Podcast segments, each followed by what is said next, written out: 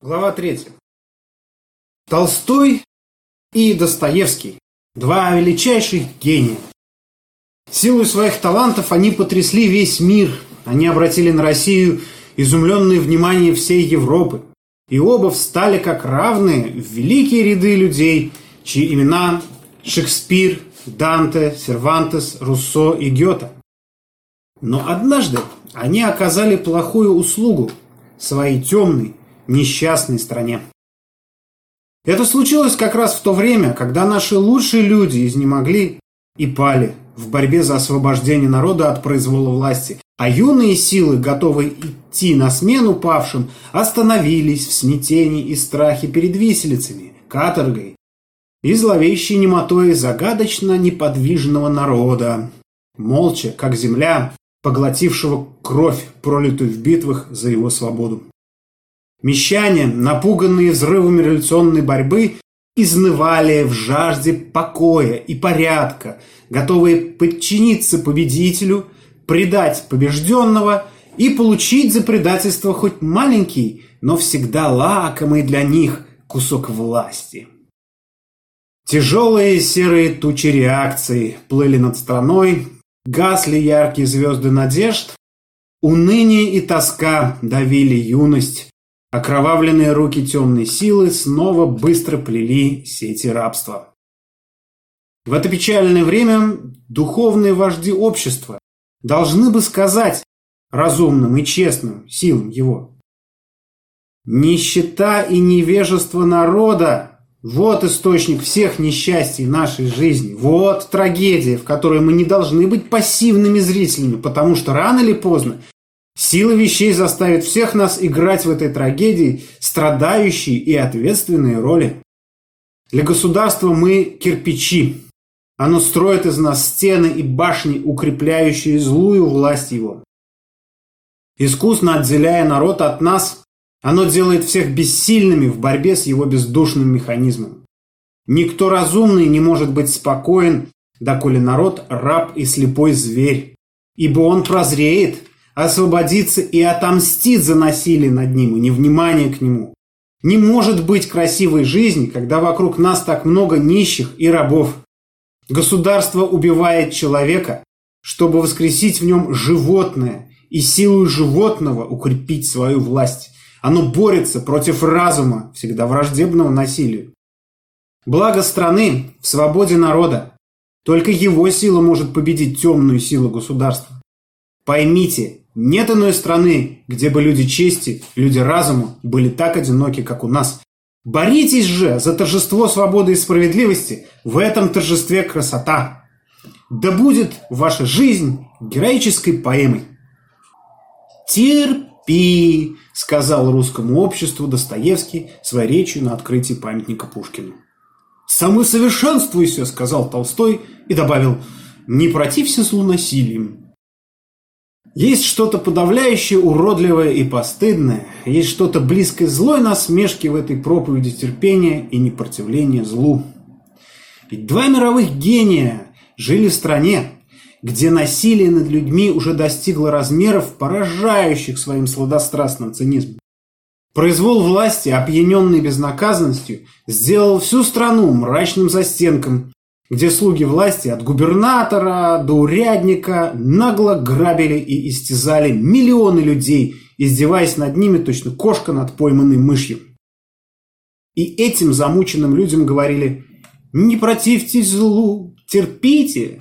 и красиво воспевали их терпение. Этот тяжелый пример наиболее ярко освещает истинный характер отношения русской литературы к народу. Вся наша литература – настойчивое учение о пассивном отношении к жизни, апология пассивности. И это естественно. Иной не может быть литература мещан даже и тогда, когда мещанин-художник гениален. Одно из свойств мещанской души – раболепие, рабье преклонение перед авторитетами. Если некто однажды подал мещанину от щедрот своих милостыни внимание – Мещанин делает благодетеля кумиром и кланяется ему, точно нищий лавочнику. Но это только до поры, покуда кумир живет в гармонии с мещанскими требованиями. А если он начнет противоречить им, что бывает крайне редко, Его сбрасывают с пьедестала, как мертвую ворону с крыши. Вот почему писатель-мещанин всегда более или менее лакей своего читателя. Человеку приятно быть идолом. Ожидаю, что идолопоклонники закричат мне. Как? Толстой? Достоевский? Я не занимаюсь критикой произведений этих великих художников, я только открываю мещан. Я не знаю более злых врагов жизни, чем они. Они хотят примирить мучителя и мученика и хотят оправдать себя за близость к мучителям, за бесстрастие свое к страданиям мира. Они учат мучеников терпению, они убеждают их не противиться насилию, они всегда ищут доказательств невозможности изменить порядок отношений имущего к неимущему. Они обещают народу вознаграждение за труд и муки на небесах. И, любуясь его невыносимо тяжкой жизнью на земле, сосут его живые соки, как тля. Большая часть их служит насилию прямо, меньшая – косвенно, проповедью терпения, примирения, прощения, оправдания. Это преступная работа. Она задерживает правильное развитие процесса, который должен освободить людей из неволи заблуждений. Она тем более преступна, что совершается из мотивов личного удобства.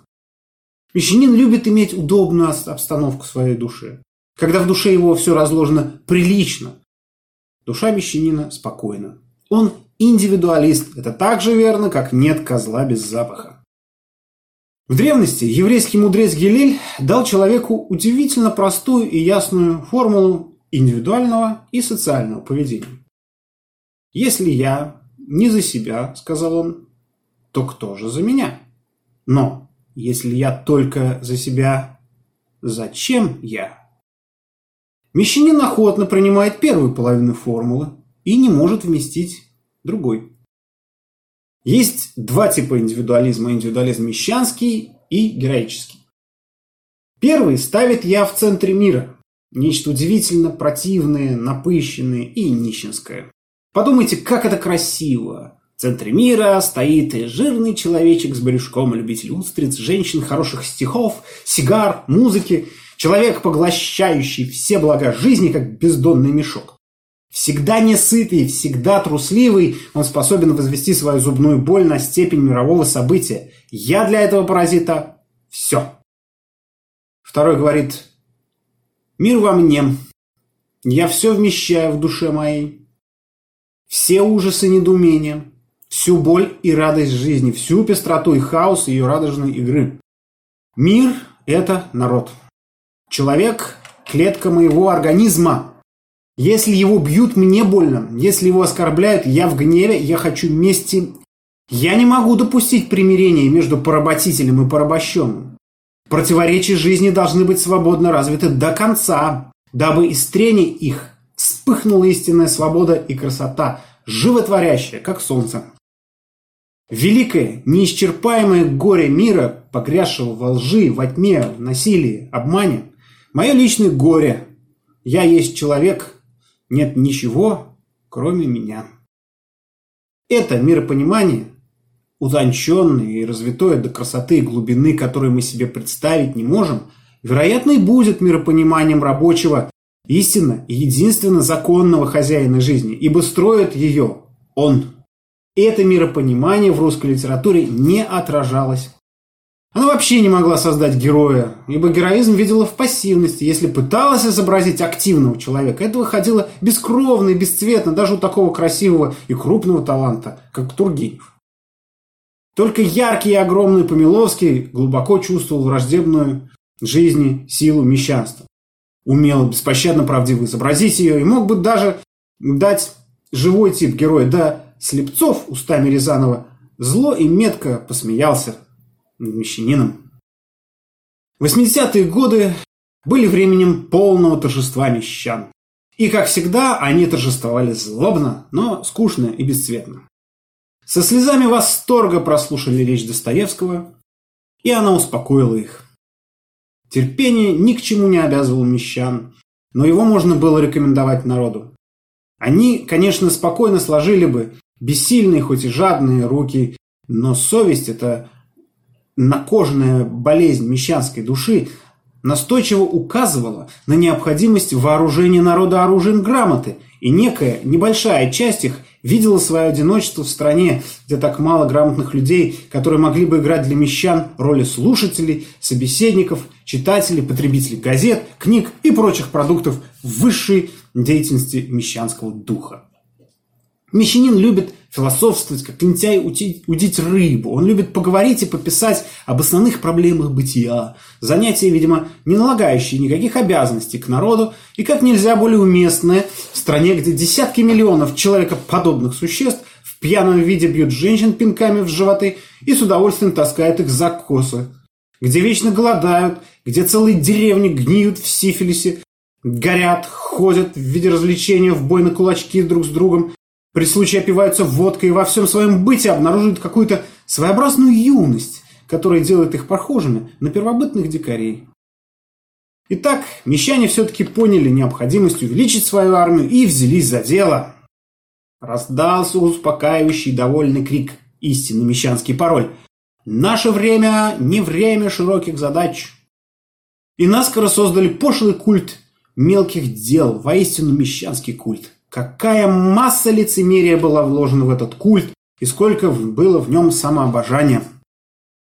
Другая группа мещанства, быть может более искренне в своем желании оправдать печальный и постыдный факт своего бытия, пошла на зов Толстого.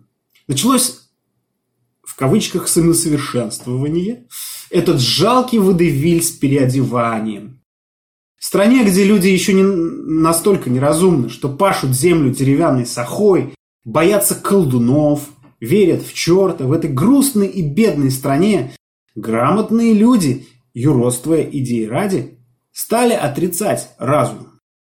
Подвергли науку наивной и убогой критике, отрицали искусство, отрицали красоту, одевались в крестьянское платье неумелыми руками ковыряли бесплодную землю, всячески стараясь приблизиться к дикарю и называя это самоистязание опрощением. Дикий, но совсем не глупый мужик смотрел на чудаков и пренебрежительно усмехался, не понимая мотивов странного и смешного поведения господ. Иногда, раздраженный своей тяжкой жизнью, выпивший водки, мужик обижал опрощенцев, но они не противились злу и этим вызывали к себе искреннее презрение мужика.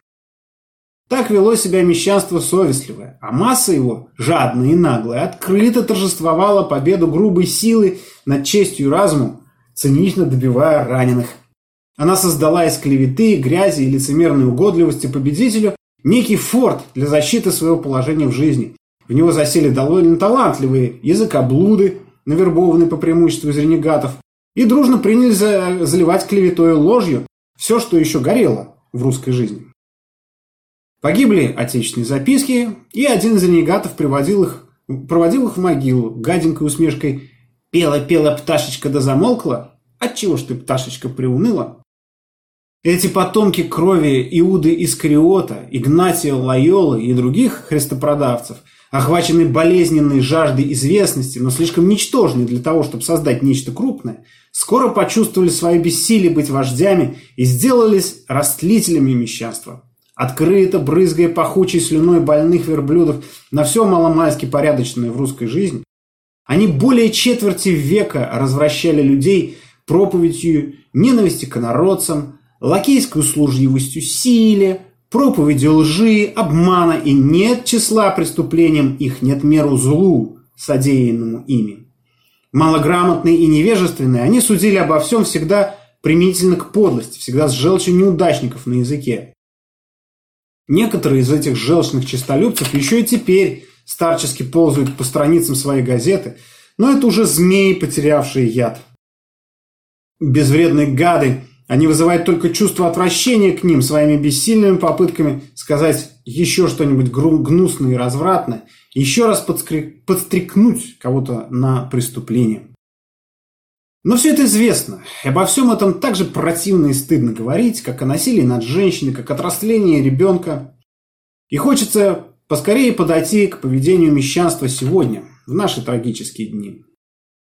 Однако справедливость побуждает указать, что наиболее жизнеспособные мещане шли и в революцию. Они понимали, что толкутся в тесных развалинах старой тюрьмы, выстроенной подневольным трудом У них не было определенной позиции в темном хаосе русской жизни.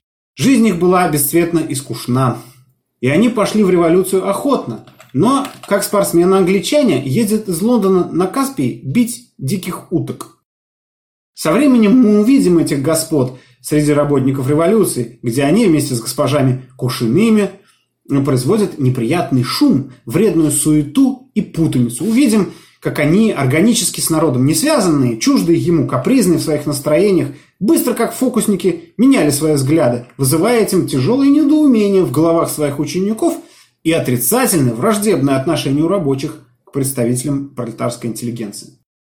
Рядом со всеми этими попытками маленьких трусливых людей уклониться от суровых требований действительности в тихую область мечтаний, или удобно стать где-либо с краю жизни в качестве зрителя, наблюдающего ее драмы, и рядом с иезуитской суетой мещанства бесстрастно шла железная работа капитала, математически правильно сортировавшего людей на две резко враждебных группы.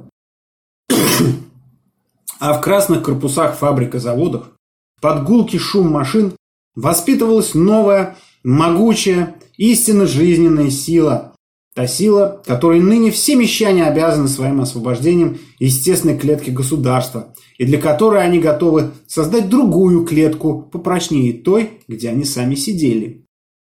Мещанин в политике ведет себя как вор на пожаре. Украл перину, снес ее домой и вновь явился на пожар гасить огонь, который он же сам тихонько раздувал из-за угла.